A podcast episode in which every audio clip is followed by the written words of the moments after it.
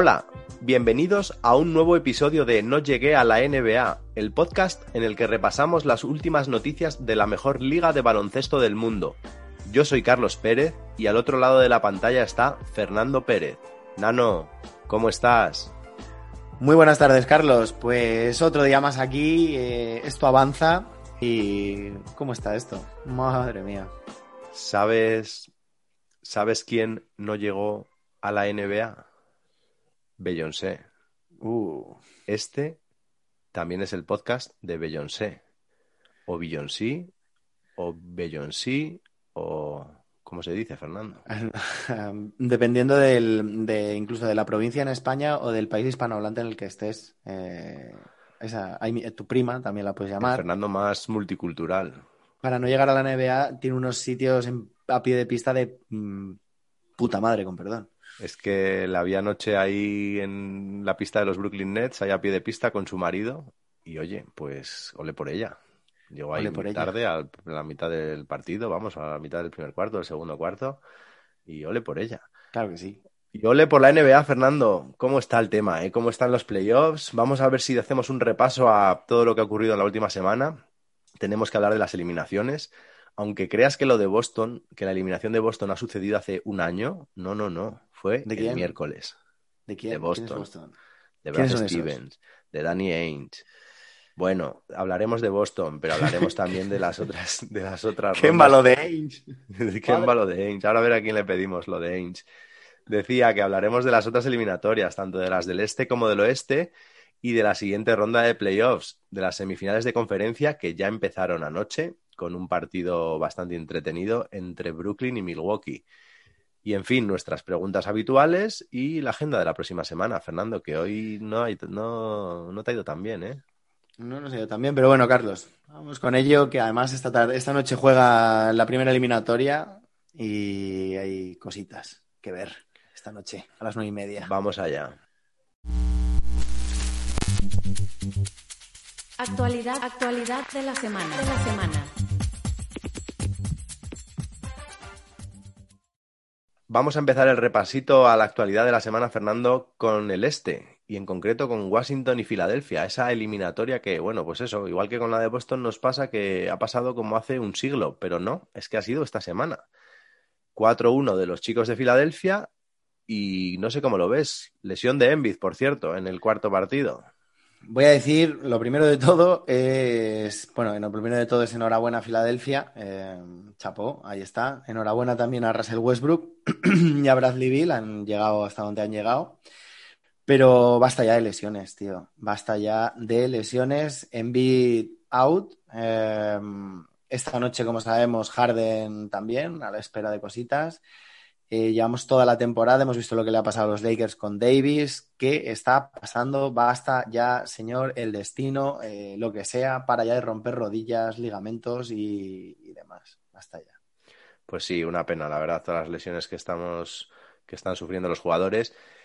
Ya sabíamos a principio de temporada, bueno, lo veníamos pensando durante muchos programas, ha salido el comentario, de que siempre estaba el asterisco, ¿no? De quién iba a ser el campeón siempre y cuando todos estuvieran sanos. Que también, Fernando, es una manera de excusarnos si no acertamos los pronósticos, pues de decir, ay, es que las lesiones, ya por eso no hemos acertado. Si no, Ah. lo hubiéramos clavado. Bueno, en este caso el- es una lesión, creo que es un desgarro, ¿no? Me parece un desgarro pequeño en el menisco eh, de la rodilla derecha y, y que vino además después de sufrir pues una caída un poco rara ahí en el, en el cuarto partido. Y los, Six- los Sixers están a ver si pueden evitar un poco el quirófano a base de descanso y rehabilitación, porque claro, en el momento en el que el señor Joel se meta a quirófano, eh, bye bye a los, a los playoffs.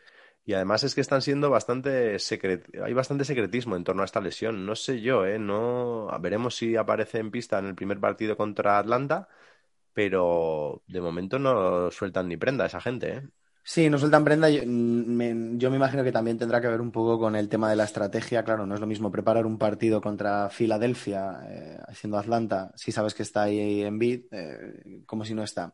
Pero bueno, yo creo que es positivo para los Sixers que esta situación, pues ya la han vivido en la temporada regular. Recordemos que se perdió el señor Joel Embiid más de 20 partidos y que ahí estuvieron jugadores como Simmons, pero sobre todo Tobias Harris, eh, entre ellos. Lo vayas. Que bueno, pues Tobias, Tobias, Tobias, Eh, y bueno, pues supieron sobresalir. Tobias Harris además mejoró un montón su, faceta anotadora. Se, destacó como ese tercer componente del Big Three. Pero bueno, aún así bajaron, creo que fueron cinco puntos de media por partido, ojo. Y en el, en el quinto partido, un poco al hilo de esto que estamos hablando, de, cómo han brillado tanto Simmons como Harris en, eh, durante la lesión de, que, de Embiid en, la temporada regular, pues sobresalieron por fin en el, en el partido 5 de, la eliminatoria, después de unas actuaciones un poquito mediocres cuando en la, en la derrota que tuvieron en el partido anterior. Harris, que se fue hasta los 28 puntos, 9 de 17 en tiros, 6 eh, asistencias. Simmons se marcó un triple doble con 19 puntos, 7 de 11 en tiros, 11 asistencias, 10 rebotes, bueno. Y los 30 puntazos, eso 30 puntazos. digo, ¿y Seth Curry qué pasa con él? 30 puntazos que se me marcó Seth Curry, que le vino el espíritu de, su hermanísimo y pues ahí, ahí estuvieron. Y más que suficiente. A ver si era Curry disfrazado, porque además creo que tampoco metió tantos triples, que metió mucha canasta, ¿no? Metió, metió bastante canasta, sí. Pero bueno, oye, mira, da para soñar, da para que Filadelfia avance y veamos si, si necesitan de Embiid para derrotar a Atlanta. Y a ver, a ver qué ocurre y un Bradley Bill que ha dicho que no están para pensar ahora mismo en la temporada que viene, porque ya empiezan los periodistas a pincharle con lo de Washington. Bradley, ¿vas a salir ahí. un año o qué vas a hacer ahí o tal? Y no, no, el tío sigue en sus 13. Ahora viene la época del año en la que ellos se quieren ir a Cancún, como tú dices, y la prensa lo que quiere es, según van eliminando equipos, pues rascar titulares. Entonces, pues bueno. Bueno, titulares tenemos unos cuantos. Vamos a ir poco a poco desgranándolos, Fernando. Siguiente eliminatoria. Mira que yo tenía esperanzas en New York, pero al final Atlanta-New York, 4-1 para los de Atlanta. Vaya repasito, ¿eh? Y vaya contrae, por cierto, que, oye, pues se consagra como un tipo al que, el, el cual no se achanta cuando le está un estadio silbando y le está un estadio increpando, incluso alguno escupiendo. Y no sé, ¿qué te pareció? Me parece por la parte de trae que es bonito, ¿no? Ver como jugadores de, esa quinta de rookies o esta generación de rookies, sea el señor Trae Young, estamos viendo lo que está haciendo Luka Doncic, que ahora hablaremos de ello, Jason Tatum, lo que ha podido hacer con Boston, eh, Donovan Mitchell en, Utah, bueno, pues estamos viendo una generación de... Ya Morán, eh, perdón, perdón. Y lo que estamos viendo es que la generación que viene, pues viene para ofrecer espectáculo y, grandes noches. Y lo de Trae Young, pues mira, pues mando callar a, Madison Square Garden una vez y. Y, no se achantó, ¿eh? No se achantó. Los, los que sí que se achantaron un poquito fueron los Knicks, en concreto, sus dos estrellas o supuestas estrellas. Bueno, supuestas digo por Barrett, ¿eh? más que por Randall al que no me cabe la menor duda, pues que está ahí instalado en la élite de la liga. Pero bien sea por la defensa de Atlanta o por lo que fuera, o porque la presión de playoffs les pudo, el público, lo que quieras, pero no se les ha visto. A mí el último partido, a mí me gustó lo que vi de, New York, pero también entiendes, eh, a pesar de la derrota, entiendes que quizás el ritmo en, temporada regular también es un poco bajo, es un equipo que, que, se ha construido desde la defensa, como sabemos, con el señor Thibodeau. Em, pero yo no sé si es que a Randall, que le han nombrado, por cierto, mejor jugador, eh, o sea, jugador más mejorado de este año, no sé si se le han cogido un poquito la muñeca, si ya ha llegado un poco cansado. Recordemos también que Julius Randle ha sido el jugador eh, que más minutos creo que ha jugado esta temporada, o sea, lo ha jugado, todo. Y bueno, pues al final la sensación es que por muchos esfuerzos que estaba haciendo Derrick Rose, que por momentos recordaba al Rose de los Bulls con, esas dos velocidades. Por momentos, por momentos por momentos. Pero bueno, yo lo que veía es que, es que no dan, no dan para más, tío. Y bueno, pues a ver ahora de cara al año que viene, pues un poquito yo creo que pasa por darle un voto de confianza, a ver qué palos reforzar para mejorar un poco la ofensiva, pero hay proyecto, ¿eh? Hay proyecto en New York. Sí, no sé, yo creo que habrá que ver si hay proyecto. Al final, no sé si tienen tan buen equipo como nos queríamos creer. Igual, mira, igual tiene más mérito bueno. del que yo le daba cuando dimos los premios, porque lo que se ha visto en esta serie es que los jugadores de Atlanta, libra por libra, si los ponemos a todos en una balanza, pues libra por libra son mejores. Y al final no solo trae Young, es, es que también se han pegado bien, se ha pegado Collins bien, Galinari, eh, Bogdanovich ha hecho muy, lo ha hecho muy bien, Capela ha hecho, vamos, ha hecho numerazos y ha estado estupendo. Eh, no lo sé, no lo sé. Yo creo que igual nos flipamos un poco cuando confiábamos tanto en la defensa de los Knicks Y resulta Hmm. que es que ahora en playoffs, y ya lo estamos viendo en muchos marcadores, pues es que el culo lo bajan todos y ya no se ven 130, 135, ya son todos partidos a 100, 110, 90, 120 como mucho. Y e igual en los Knicks no había más donde rascar. Sí, pero mira, es curioso el caso de Atlanta porque yo creo que pasa totalmente desapercibido, por lo menos para los que somos amateurs en esto, en, en las apuestas, ¿no? Todo el mundo yo creo que estábamos ahí con New York, esa tendencia positiva, y yo creo que se nos olvidó un poco eh, que ese cambio de entrenador que hizo Atlanta a mitad de temporada con las mismas piezas, eh, pues les ha funcionado muy, muy bien. Eh, trae liderando al equipo con muy buen ritmo anotador, buenos porcentajes de tiro y, todo el mundo bailando alrededor, funcionando, lo que tú has dicho, ¿no? Collins eh, en algunos partidos quizás más desconectado, con más fallo, menos anotación, pero un grandísimo Capela, Alinari, Bogdanovic, hay, hay equipo y vamos a ver ahora contra Filadelfia cómo, cómo se desenvuelve esto. Oye, nos queda una última el- eliminatoria en el este, porque recordemos que ya se había cerrado la semana anterior esa eliminatoria entre Milwaukee y Miami, y esta última eliminatoria es Boston, Fernando contra Brooklyn, descanse en paz. 4-1, victoria para Brooklyn.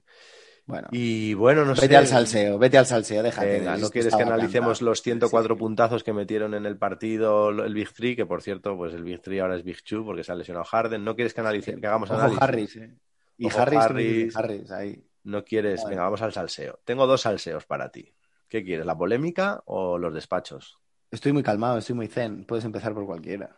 Polémica. Irving, Fernando, pisando el logo de los Celtics al finalizar el partido, el último partido, y gesto feo. Pues mira, me duele, me duele porque me gusta ver a Kyrie Irving y, yo- y tú lo sabes bien y ojo, vengo, me, he revisto otra vez el partido de, de anoche y lo he disfrutado. y, O sea, ha habido momentos de Irving en el partido contra Milwaukee es el mejor. que, que dice es, es magia con el balón.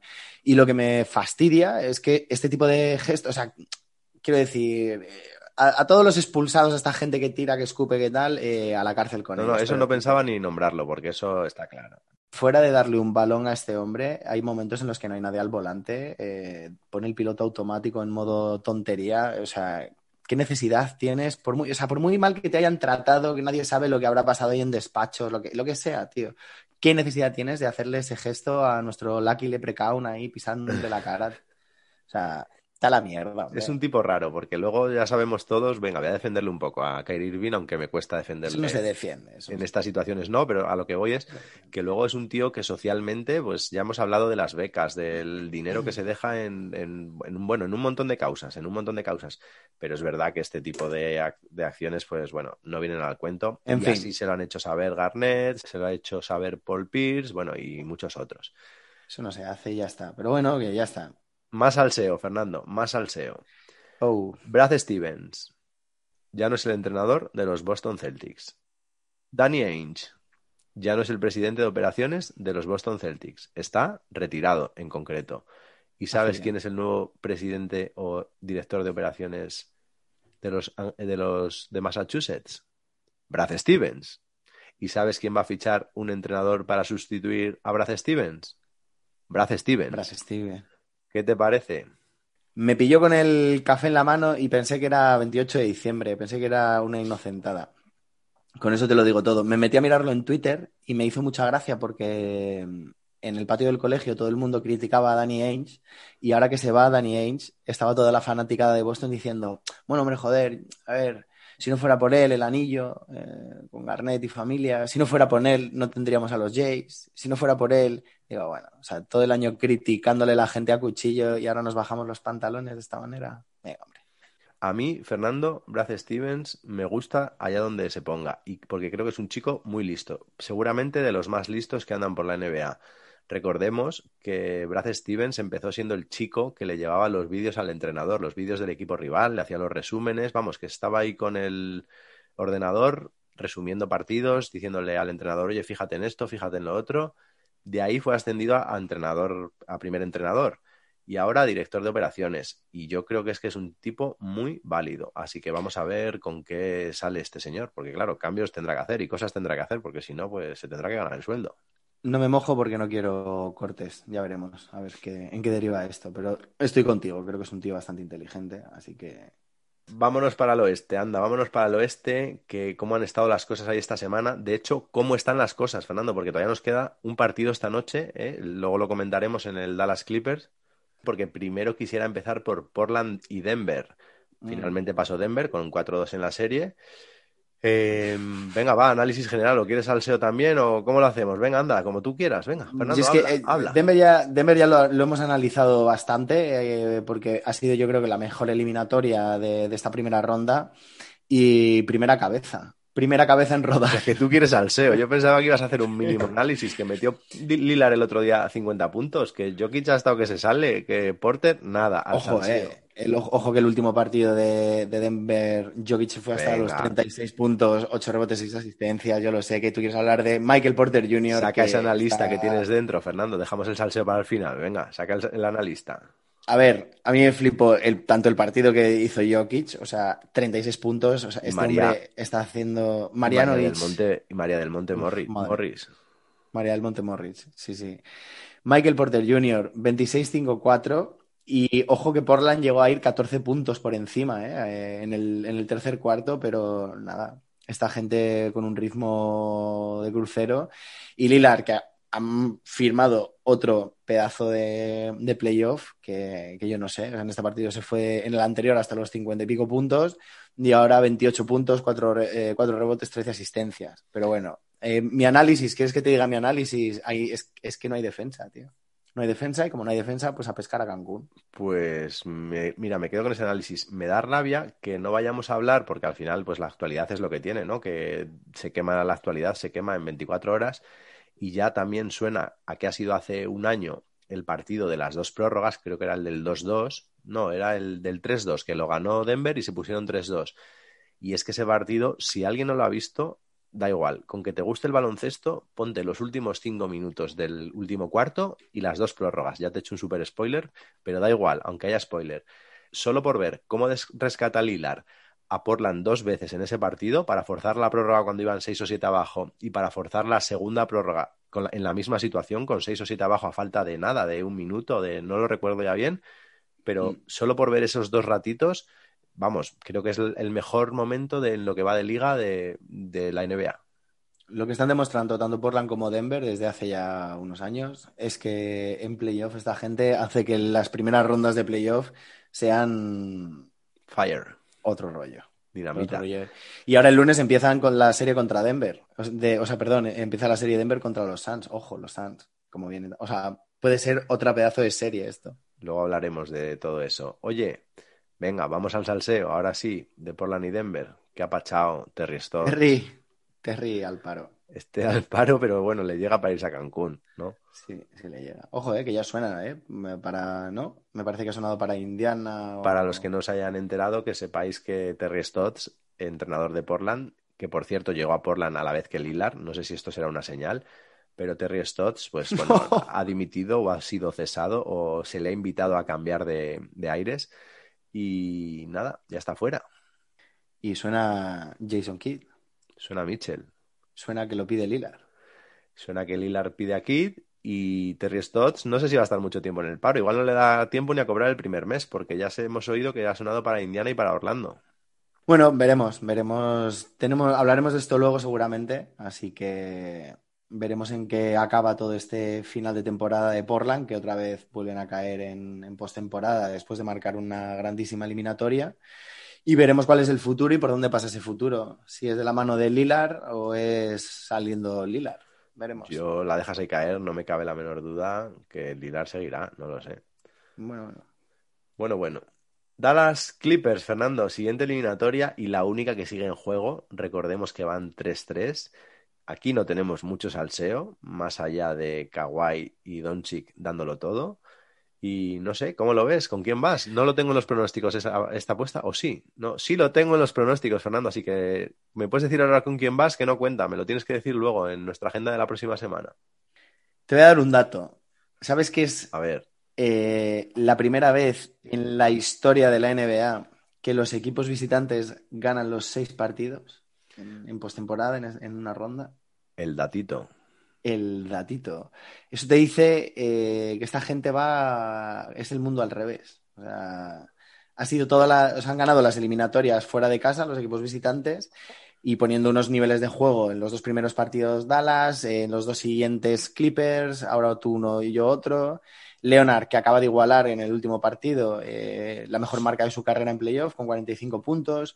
George, que aunque hizo 20 puntos, 13 rebotes y 6 asistencias, se acercó al triple doble, pero con una racha de tiros de tres muy baja para lo que debería ser una primera espada en un equipo. Recordemos que acabó con 2 de 7 en tiros de 3 y 6 de 15 en tiros de campo y estamos hablando de Paul George, compañerísimo de Kawhi Leonard, para un equipo que tiene que ser aspirante al título. Pero bueno, vamos con Dallas, que yo es que no sé por qué. Con Dallas? Voy con Dallas, a muerte. Como si los madridistas, Fernando. Así, se quedó rozando el triple doble otra vez. 29 puntos, 8 rebotes, 11 asistencias. Sale de inicio ojo, Marianovic y Porzingis sacaron a los hombres altos. Yo me imagino, no sé cómo lo viste tú, pero yo me imagino que la idea es un poco favorecer esa circulación de balón, eh, quitarle un poco de, peso a, a, Porzingis en la parte de intimidación en la pintura y permitir más cortes ¿no? y, tiro tras bloqueo para favorecer un poco esas dobles defensas que le están haciendo a Luca Doncic todo el rato, pero, pero curioso. Pero bueno, aún así no fue suficiente y séptimo partido. Pues fíjate, me... creo que es una eliminatoria para no hablar de, ni de Kawhi, ni de Luca, ni de Paul George, y sí para hablar de los técnicos. Pues ahora que dices, ¿no? Marjanovic titular en el quinto partido, pero es que también eh, en el anterior, en el cuarto partido, Reggie Jackson por Beverly, o sea, Beverly al banquillo, y Reggie Jackson para jugar pequeño les funcionó muy bien en el cuarto a los Clippers y le funcionó muy bien en el quinto esa salida de Marjanovic como titular, que luego repitió en el sexto, que, donde no le funcionó tan bien, pero creo que esto está siendo una partida de ajedrez entre los dos técnicos.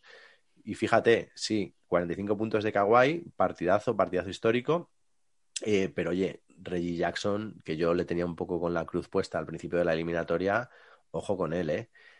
Y solo decirte que con los numerazos que has dicho de Luka Doncic, 29 puntos, 8 rebotes y, 11 asistencias, y si te digo la verdad, es un partido en el que parece que ni se le vio, ¿eh? Fíjate a qué nivel está Luka Doncic, que mete 29 puntos, da 11 asistencias y dices, meh. Y es que nos tiene acostumbrados a tal nivel de, de juego el esloveno que meter 29 puntos y dar 11 asistencias, pues ya nos sabe a poco, Fernando. Sí, yo creo que el, el hándicap en este caso que tiene Dallas es que en, partido, en, eliminatorias a siete partidos, eh, con una dependencia tan alta de, este jugador de Luka Doncic, en el momento, y lo estamos viendo con los Clippers, en el que el rival empieza a saber cómo apretar a Luka Doncic, a dificultar un poco esas transiciones de balón, pues estamos viendo que se le puede hacer un poco cuesta arriba, ¿no?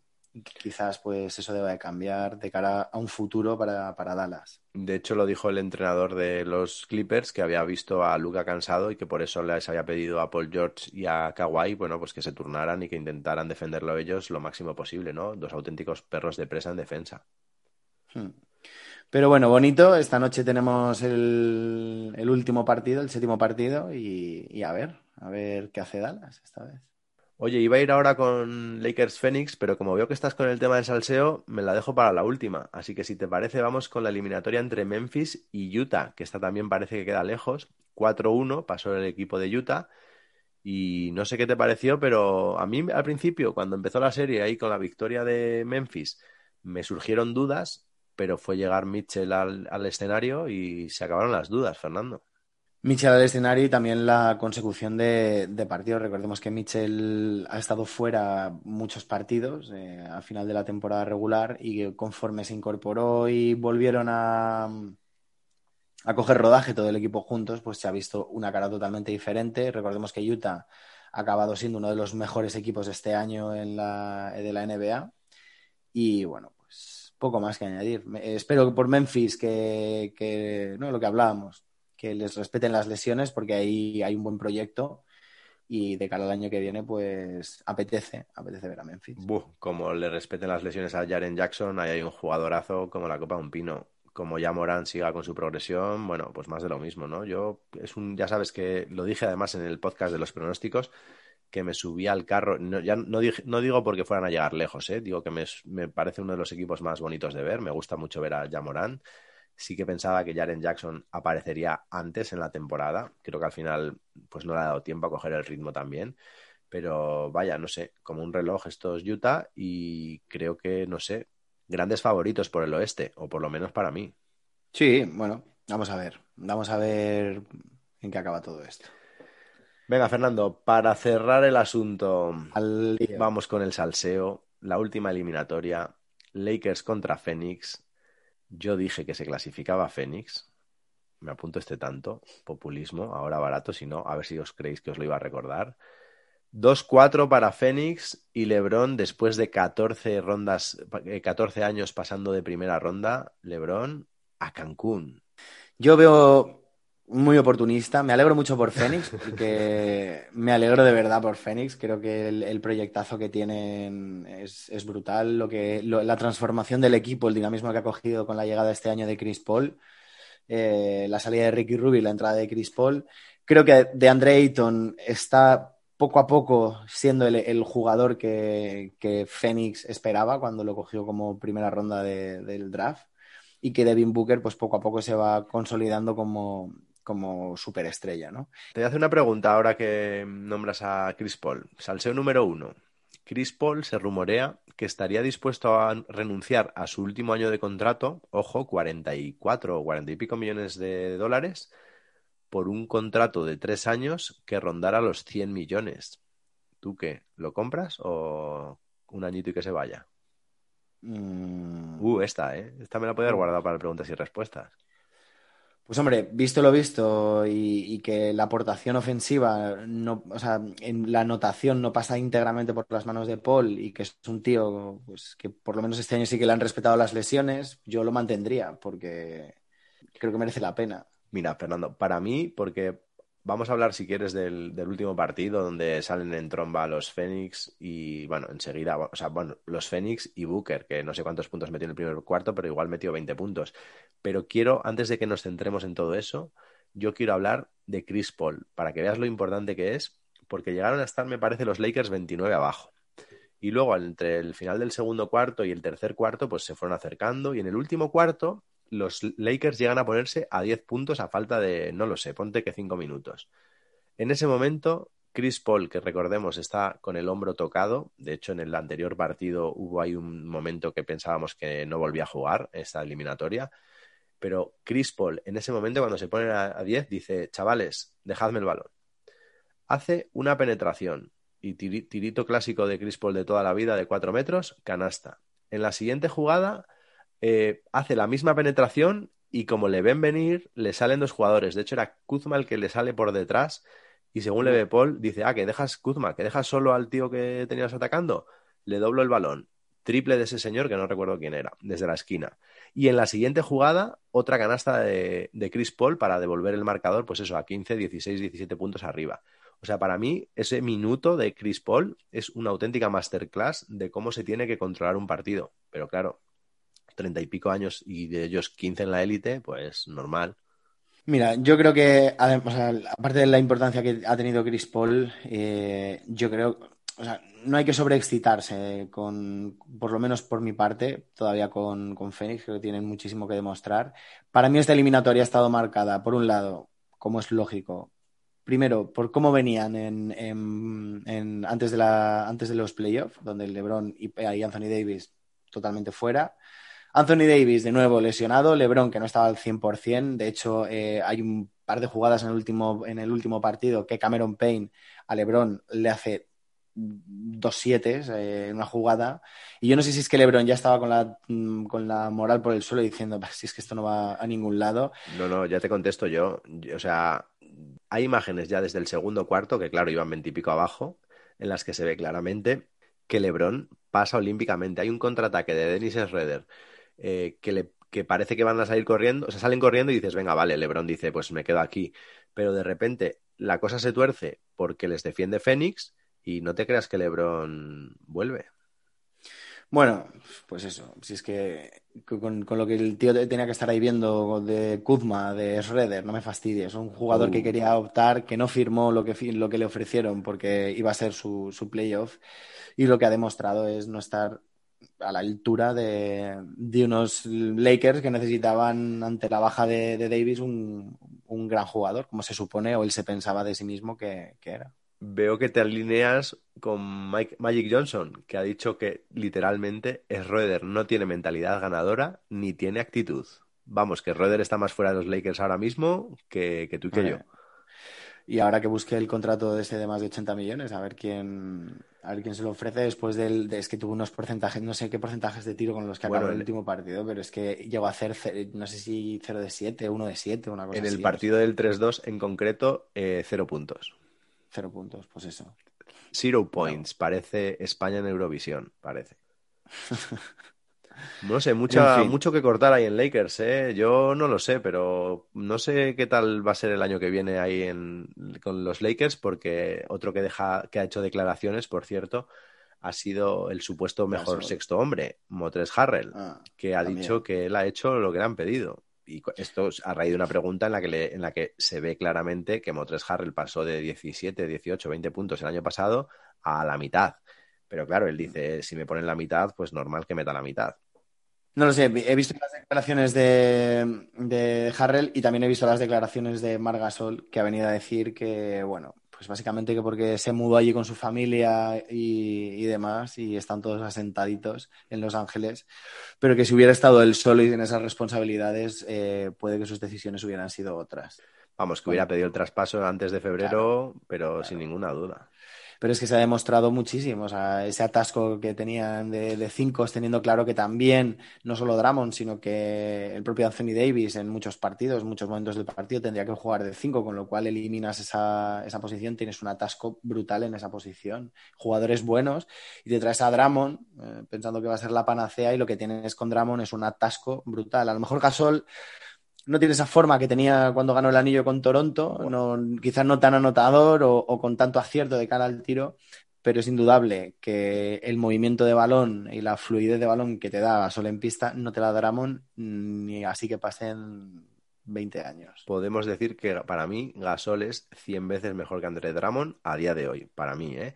Lo que pasa que yo no sé si firmarían algún tipo de acuerdo, yo creo, entiendo que sí, de que fuera titular por lo menos durante los partidos de liga, por aquello de revalorizarse, ¿no? Con André Drummond como pivot titular.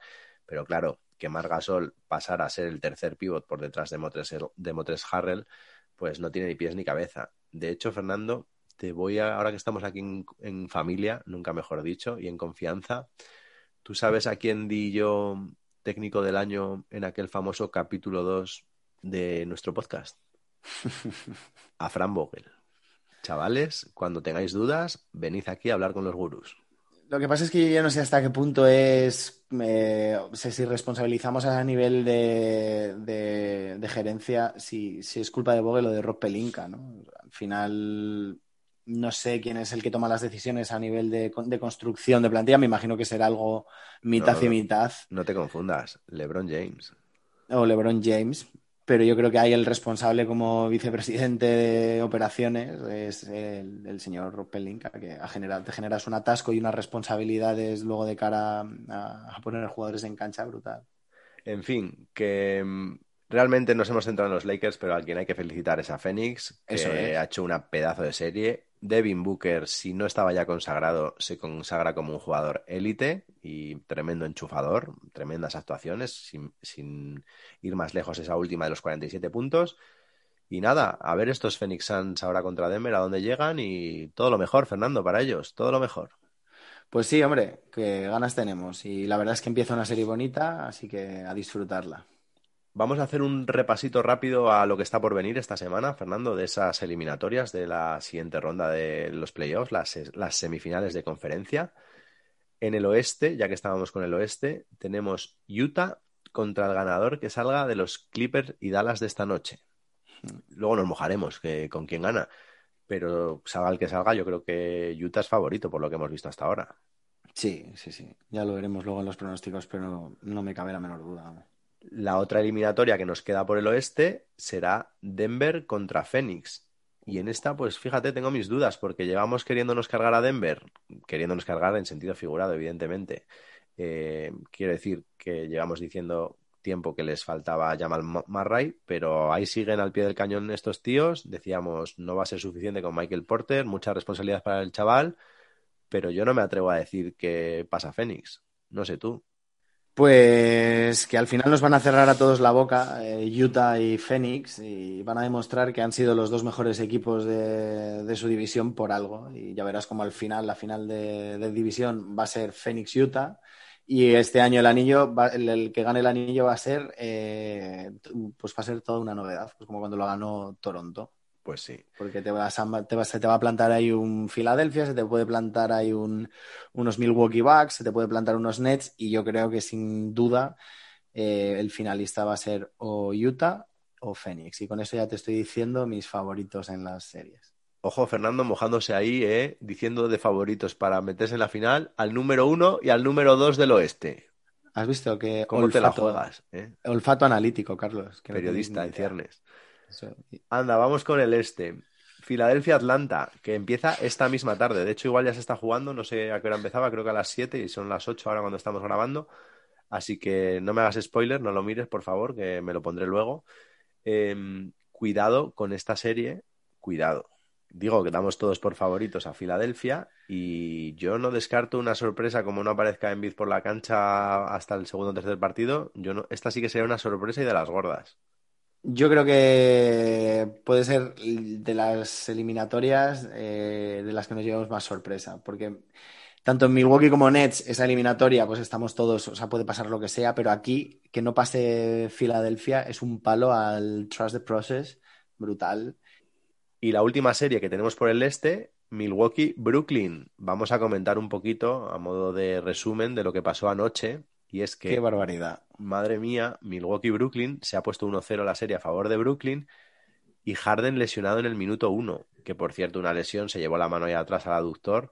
Eh, yo, vamos, no soy médico, ni mucho menos, ni científico, pero yo te diría que Harden no vuelve en esta serie. A ver, a mí, me, ya lo hemos dicho al principio del podcast, me... O sea, ¿qué está pasando esta mierda de año, tío, con lo de las lesiones? Porque no tiene, no tiene ni pies ni cabeza. Pero bueno, lesión de Harden a los 43 segundos de, de empezar y todavía estamos pendientes, que me he estado metiendo en Twitter hoy, que ya ha pasado un día, y todavía no se sabe mucho de, de los resultados de la resonancia. Entonces, Menos mal que tienen ahí a mi padre, Kevin Durant, ojo, Kevin, ¿eh? Kevin Durant, padre mío. Y menos Ojo. mal que tienen a Irving, mi tío. Claro, es que al final tienen tres estrellones. Entonces, claro, se les cae uno y están en igualdad de circunstancias que el resto de equipos buenos, con dos estrellas. Y es que ya no, solo es, ya no solo es la implicación enorme que han tenido esas dos estrellas, que aparte de los numerazos que han hecho, acaban con ellos en pista los, los Nets más 12 y más 14, Irving y Durán, en- con ellos en pista. Pero es que hay que destacar mm, el partidazo que hizo ayer eh, Blake Griffin, tío. Sí, O sea, ya no solo por los 18 puntazos y los 14 rebotes que te coge, es que lo peleó todo, todo en defensa. O sea, lo peleó todo. Y yo no digo, o sea, sí es cierto y da la sensación de que, mm, de que los Nets, eh, pues parece que han dado un, un pequeño pasito adelante a nivel defensivo, que todo el mundo estaba un poco con que los Nets no defienden y han cogido por banda al equipo de Antetokounmpo, que puede ser uno de los mejores equipos que de atacantes de la liga, si no el mejor, y les han puesto bastante contra la- las cuerdas. Ojo que también es un muy mal partido del señor Middleton, porque acabó con 13 puntos y ahí no la metía de, la línea de 3, ni no se la metían ni al arco iris. Acabó con 6 de 23. Buen partido de Anteto, que acabó solo. Un partido regulín de, de Holiday. Sobre todo a mí, Holiday, aparte de que a nivel eh, ofensivo no aportó, me dejó bastantes eh, resquemores ahí en, en defensa. Pero bueno, eh, veremos. Hay muchas quejas de, de- de los aficionados y demás a Baden-Holzer por, por todos esos descansos que, que le dio Anteto. que es que sentó Anteto a 75. falta de tres o cuatro minutos, por cierto, ayer. Sí, hombre, entre- entregaron el, partido ya, pero porque estaba, los Nets estaban intratables. O sea, hubo un momento ahí que cambió un Anteto por otro, sacó al Anteto malo y metió al Anteto bueno al banquillo. Y una novedad que introdujo fue meter a PJ Tucker de inicio a defender a Durant. Y, chico, no lo hizo ni tan mal, ¿eh? No, no lo hizo nada mal. Lo que pasa es que demostró eh, Nets ayer en, el, en este partido que en el momento en el que tú le aprietas a Milwaukee, eh, defiendes bien a Anteto, porque no solo, no solo mm, este Griffin defendió bien, Brown tuvo un par de defensas ante Tocumpo, eh, sacándole a Anteto dos cabezas muy, muy buenas, todo el equipo bastante coordinado, y demostraron que si eh, Milwaukee no tiene un buen partido exterior y vuelves a depender una vez más de Anteto eh, penetrando y, llevándose por delante a todos en la pintura, pues pueden pasarte dos cosas. Una, que pierdas y además te puede pasar, que estuvo a punto de ocurrir, que en una de esas Anteto acabe teniendo una lesión gorda, porque hubo un par de caídas que tuvo ahí feas, eh, que se dolió de, de, la rodilla y del tobillo, y en una de esas, pues al final. Esto me suena a lo mismo de todos los años, así según lo estás contando. Bueno, hombre, vamos a ver, yo creo que los cambios que han hecho este año, no solo con PJ Tucker, como hemos visto, con Crew Holiday y, el camino que, hemos visto recorrer a, a, unos Milwaukee, mucho más preocupados, yo creo, por la postemporada que por, por la temporada regular, yo sí que tengo esperanza en que va a ser una serie peleada ahora. Creo que como no mejoren un poco tiro exterior, va a barrer Brooklyn, pero sin duda. Vamos con las preguntas y respuestas, anda. Preguntas, preguntas y respuestas. Y respuestas. Fernando, primera pregunta. Así, en caliente o en frío. Venga. ¿El mejor LeBron James ya ha pasado? No. Siguiente pregunta.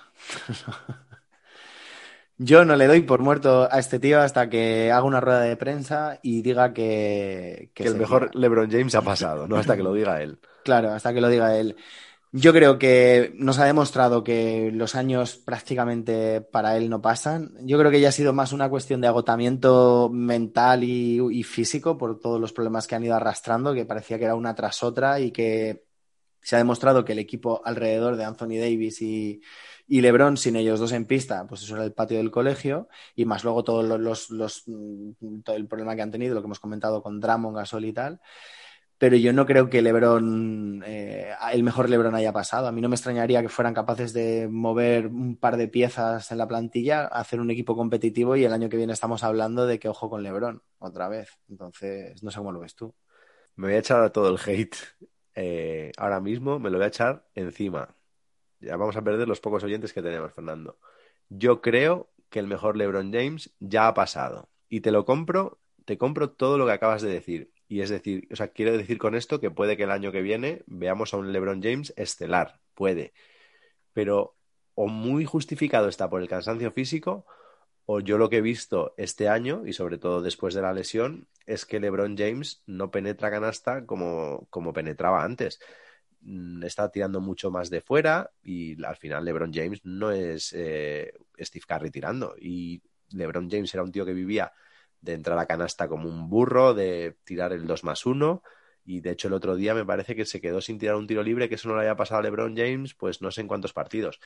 Entonces son indicios que o bien ha estado conservador y todavía tiene eh, riesgos ahí con el tobillo y está preocupado y al final no, psicológicamente te bloquea y no te deja entrar para adentro, o si no, que no. LeBron James es que LeBron ha dicho historia. Si no vuelve Anthony Davis, ¿para qué me voy a esforzar? Si es nadar para morir en la orilla. Yo creo que ese tío sabe medir sus esfuerzos y sus opciones. Y él sabe que él solo, con Kuzma y el paquete de Roder, que no ganan un anillo ni a tortas si no está Anthony Davis. No vuelve Anthony Davis, paso de jugar. Si no vamos a llegar a ningún lado. Acuérdate, programa 26 de la temporada esta que llevamos. Igual este corte lo podemos sacar el año que viene sobre estas fechas. Es Roder, jugador más mejorado de la temporada 2020. Lebron, MVP. Estás en, en toda fin. la boca. Venga, anda, la segunda pregunta. Vamos a ver. Si Embiid eh, tiene problemas físicos, ¿crees que puede Atlanta pegar el sorpresote? Buah, no es que lo crea, es que si Embiid no juega esta serie, yo me mojo ya. Atlanta está en la final de conferencia. O sea, ya lo hemos estado comentando, pero son un equipazo, trae está enchufado, no se le encoge el brazo y jugador por jugador no tienen nada que envidiar al resto de los otros jugadores de Filadelfia. Claro, con la excepción de Joel Embiid, que ese tío, pues hombre, Capela pues sí. necesita comer mucho cocido para poder con Embiid. Pero si no está Embiid, yo digo que pasa Atlanta. No es que crea que puedan dar la sorpresa, es que creo que la dan. O sea, no sé, ¿tú cómo lo ves? No confías en el proceso, Carlos. Ay, ay, ay. Joder, llevamos confiando en el proceso, Fernando, ya 10 años, tío. Ya a mí se me está haciendo un poco bola. Mira, yo, yo sí que creo que creo que puede dar la sorpresa. Para mí no es que, no es que vaya a ser 100% seguro. Sí que creo que, mmm, obviamente, la baja de Embiid pues abre ahí unas posibilidades eh, a nivel de juego interior para Atlanta que no las hubieran tenido si hubiera estado el señor Joel Embiid, porque básicamente Capela puede que no se hubiera meneado. Pero yo sí que creo que va a estar reñido. O sea, pueden dar la sorpresa, pero es el momento de, de, grandes jugadores, ya lo hemos hablado, de Simmons, de Tobias Harris. Hemos estado hablando de un Simmons que sonaba para Defensive Player of the Year y Sixers tiene plantilla más allá de más allá de Embiid. Entonces, bueno, creo que pueden dar la sorpresa, pero todavía confío en, en Filadelfia. Voy con la tercera pregunta, Fernando. Dale. Boston Celtics. ¿Ves? ¿Te gusta, macho? a Brad Stevens como general manager? Mira que pensé que me ibas a quitar las preguntas de Boston, que estoy harto de ser el fanático aquí. Yo creo que esta será la última ya. Sí, yo soy de todos los equipos al final. A ver, de Brad Stevens, que si lo veo como GM, eh, a este tío le puedes poner eh, hacer perritos en, a la entrada del estadio que te los va a hacer bien eh, y te va a maximizar como si lo pones de general manager o de utillero. Yo creo que si lo ponen, me imagino que es porque el tío tendrá su coco y conoce la organización. Es un tío además que se ha declarado eh, enamorado de, los Boston. Recordemos que entró en 2013, ¿no? Creo que fue sustituyendo a Doc Rivers. Y sí, pues creo que vale para, para General Manager. Así que bueno, pues ya veremos. No sé cómo lo ves tú. Es que me podría extender, Carlos, aquí pero te lo voy a sintetizar. Yo suscribo lo que dices, no añado ni una coma más. Es un tipo listo y los tipos listos hay que tenerlos en los roles importantes. Pues sí. No te, no te muevo ni una coma. Y yo, mira, por perdón, por añadir un poco más, yo creo que hasta le puede venir bien a, Boston para meter ese revulsivo que estábamos viendo en el vestuario, que no solo es sacar a Kemba Walker y a Danny Ainge, que cada día está más cerca todo esto, pero un pequeño revulsivo. Venga, anda. En fin, Dale a la cuarta pregunta, revulsivo. Eh, Portland, Carlos. A ver. Eh, Apocalipsis, fin de ciclo y Lilar fuera. que si tengo o que si quiero. que, si quieres o si tienes. ¿Cómo lo ves? Pero la pregunta es que si quiero o que si creo. Que si crees. Creo que sí, claro, creo que sí, pero, uh, pero creo que no va a pasar. O sea, yo, yo si fuera ahí el GM, el Brad Stevens de Portland, que no sé quién es, diría ahora mismo, venga, a tomar por saco, vendo a Lilar y que sea lo que Dios quiera, vendo a McCollum, vendo a Carmelo, a Nurkic, los vendo a todos. A ver, estoy siendo un poco exagerado, ¿no? Pero bueno, hay una revolución, porque claro, por Lilar puedes sacar lo que tú quieras ahora mismo. Y es que yo veo, bueno, no lo sé, mira, fíjate, igual ahora me desdigo, porque claro, ya hemos echado a Terry Stotts, ¿Y si el problema era el técnico? Y ahora llega un, no lo sé, un Steve Nash de la vida, ¿no? Es que me gustan a mí los jugadores jóvenes, un Steve Kerr de la vida, un Steve Nash, un Jason Kidd. No lo sé, Fernando, la verdad. Jason Kidd, por cierto, ¿no? creo que lo hemos dicho antes, que es que lo ha pedido Lillard. Yo, reconstrucción. ¿Tú cómo lo ves? El general manager de los Portland Trail Blazers se llama Neil Olsey. ¿Que por qué lo sé? Porque lo acabo de buscar. Eh... tío honesto. Eres buen periodista y tío honesto. Claro, tío. Yo cito mis fuentes, Google. Em, ¿qué, pienso? Pues pienso que, no va a haber reconstrucción que valga. Moverán cuatro fichas, eh, se agarrarán a que el nuevo entrenador sea Jason Kidd, que será Jason Kidd, porque si te lo pide tu jugador estrella, le tienes que tener contento. Pues veremos quién es luego el, el equipo que entra, el equipo técnico que entra con el señor Jason Kidd para hacerle el trabajo sucio pero mm, yo creo que no va a haber reconstrucción. Me imagino que, se, que sí que moverán piezas un poco para rodear, pero el núcleo McCollum-Lilar eh, va a quedarse ahí. Ahora con Nurkic, que, que, hemos visto que ha vuelto y que ha vuelto bien y que, y que ha aportado. Y veremos si, si, no se queda hasta Carmelo eh, para el año que viene. O sea que... Madre mía, poca revolución ves tú ahí entonces. No, no veo ninguna revolución.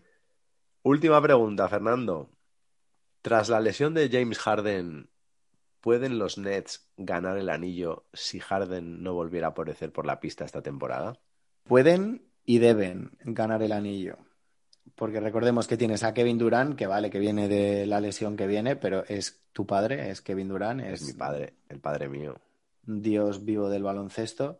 Irving, que parece que tiene el melón centrado en lo que tiene que tenerlo, que es jugar al baloncesto y no pisar logos. A mi tío se le respeta.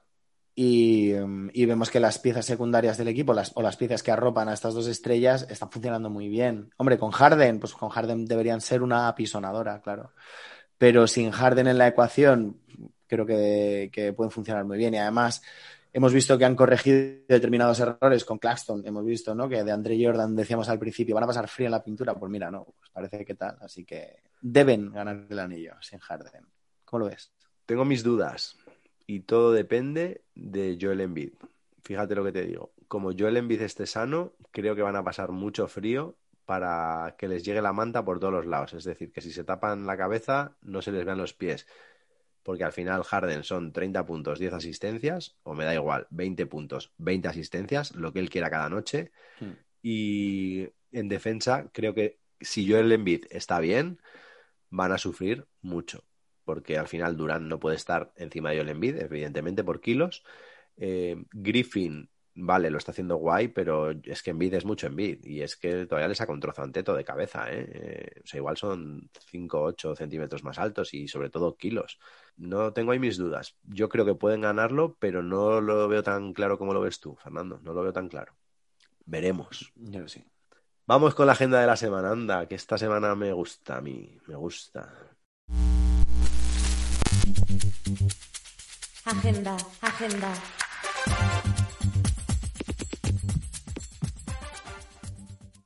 Contador actualizado, Fernando, 49 acertadas. Carlos, 53 acertadas, más 4 para papá. Por cierto, ahora se complica esto, ¿eh? porque claro, cada vez hay menos partidos y no vamos a estar pronosticando tres partidos por serie, yo creo, porque es que eso es el puñetero caos. Ya me buscaré alguna manera de, de darte más chance pero de momento que tenemos varios partidos todavía, que tenemos cuatro eliminatorias, si te parece, vamos a pronosticar cada una de esas cuatro eliminatorias. Venga, y avanzaremos. Podemos incluir la figura del doble o nada, eh, estaría muy bien. Ya veremos, no, no o el creo. triple o nada, o el todo o No, nada. No lo creo. Domingo, ahora mismo, bueno, ahora mismo en una hora me parece que empieza, Dallas contra Clippers. Fernando, tenía mis dudas, pero durante el transcurso de este podcast me has dado tú la clave, tío. Me las has aclarado. Yo digo Clippers. Pues iba a decir Dallas. Si vas al todo nada, ¿eh? Si es que, ¿cómo vas? Sí, vas desbocado. sí, sí. Lunes, Milwaukee, Brooklyn. Y esto es o 2-0 o 1-1. ¿Corregirán los Milwaukee? Corregirán los Milwaukee. Yo digo Milwaukee. Uf, qué perro. Iba a decir yo Milwaukee. Brooklyn. Vas al todo nada, Fernando, que es que Vamos. todavía queda tiempo, que todavía tienes tiempo. Denver Phoenix, el mismo lunes. Eh, esta no la había ni pensado. Denver Phoenix. Phoenix, me amarro. Phoenix, yo también. Y el martes, Atlanta, Filadelfia. Ojo que este es el segundo partido, que no me he atrevido a poner el de ahora, el de ahora porque igual están ya en el tercer cuarto, en el último cuarto, entonces no era plan. Eh, así que es el próximo. Y yo digo Atlanta. Uh, pues mira, yo voy a decir Filadelfia. Además aquí lo digo convencido porque puede que vuelva Joel Embiid. ¿Quién Ya, la verdad es que me columpié un poco, pero bueno, nada, total. ¿qué Pero ya está. Pues muy bien, Fernando, pues lo tenemos. Lo tenemos. Pues simplemente recordarle a la gente, a todos los que nos quieran seguir, arroba no llegue a la NBA, tanto en Twitter como en Instagram. Allí iremos subiendo cositas eh, todas las semanas. Y para los que nos estéis escuchando, pues si nos estáis escuchando es porque lo estáis escuchando, eh, bien sea iVoox, puede ser Spotify, Apple Podcast, Google Podcast, Spreaker, Amazon Music, eh, donde sea, wherever, pero que lo disfrutéis, que de eso se trata. Nos escuchará Beyoncé, ¿tú crees? O Beyoncé. Seguramente. segu- Es fan. Tenemos ahí oyentes en los States. es fan de tu, de tu voz y de tu sonrisa. Sí, mi voz está hoy, por cierto, para, para poca broma. Está. Sí, y yo que tengo una voz de licoreta de bar cojonuda hoy. Bueno, querido, nos quedamos viendo NBA, ¿te parece? Me parece bien, Carlos. Oye, muy buena semana para ti y para todos nuestros oyentes. Un abrazo para todos. Un abrazo. Chao, chao.